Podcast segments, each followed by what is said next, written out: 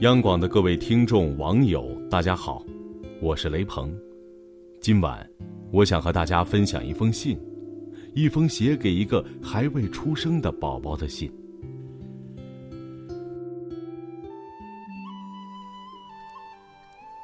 亲爱的孩子，你是一个不幸的孩子，你在妈妈的肚子里才三个月大，就没有了父亲。但这封信。是想告诉你，你的父亲曾慧祥是个英雄。作为他的孩子，你应该了解他二十九岁短暂而灿烂的一生。二零一八年八月十七号凌晨，名叫温比亚的台风登陆了上海，它给多地带来了破极值暴雨。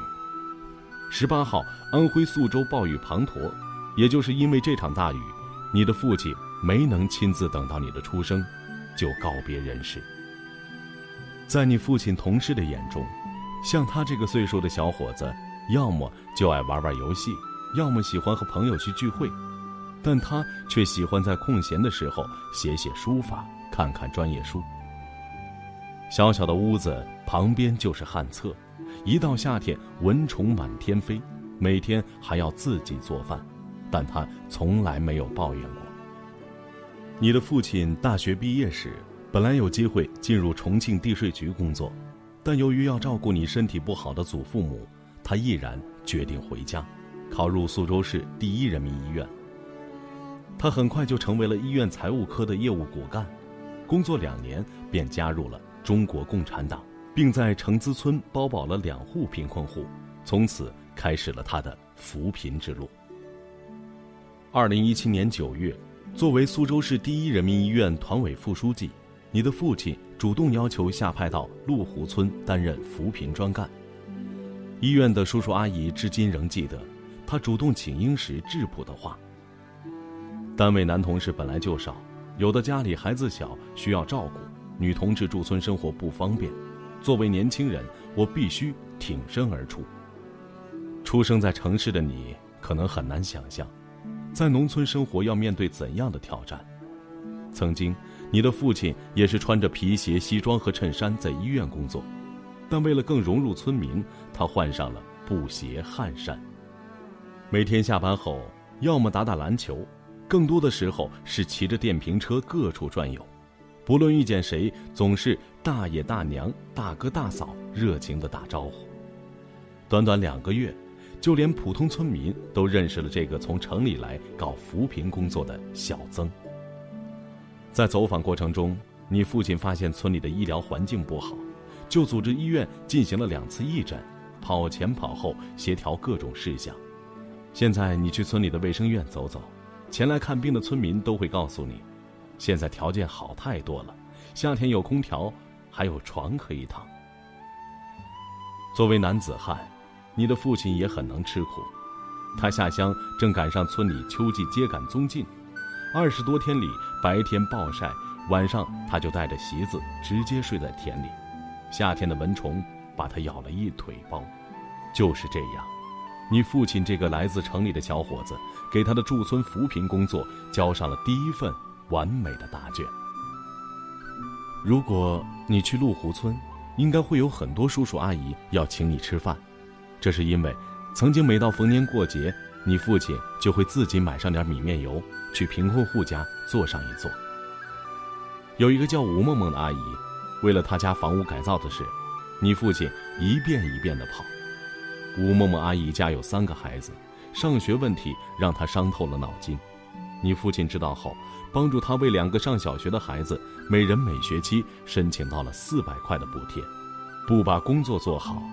他连饭都不吃。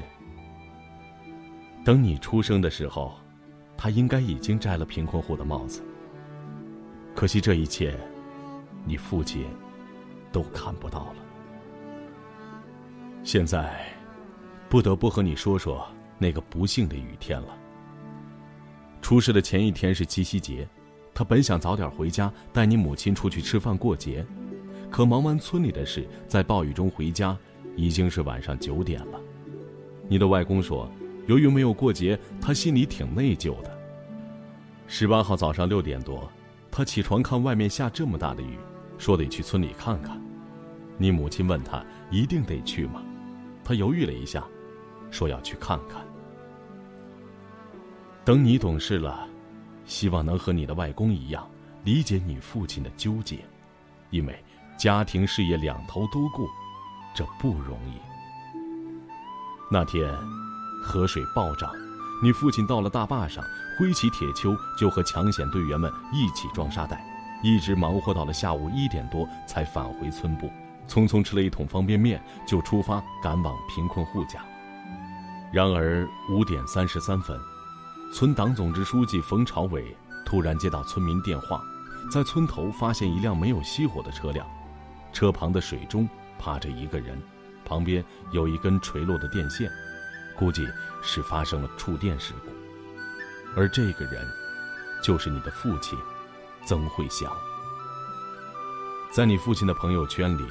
最后一条动态是这样写的：“对党忠诚，积极工作，祝您生日快乐。时间是七一建党节。亲爱的孩子，这就是你的父亲曾慧祥。等到这个孩子可以听懂这封信的时候，也许曾慧祥这个名字已经被很多人淡忘了，但是我相信，依然会有更多的人记得。”英雄，总会被铭记。我是雷鹏，祝各位晚安。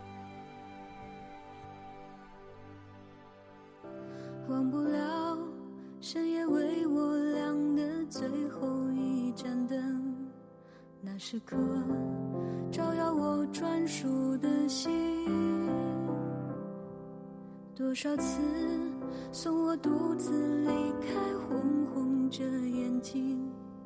转过身，头发渐白的背影，蓝蓝的天，下面小小的我，用心大声的唱你最。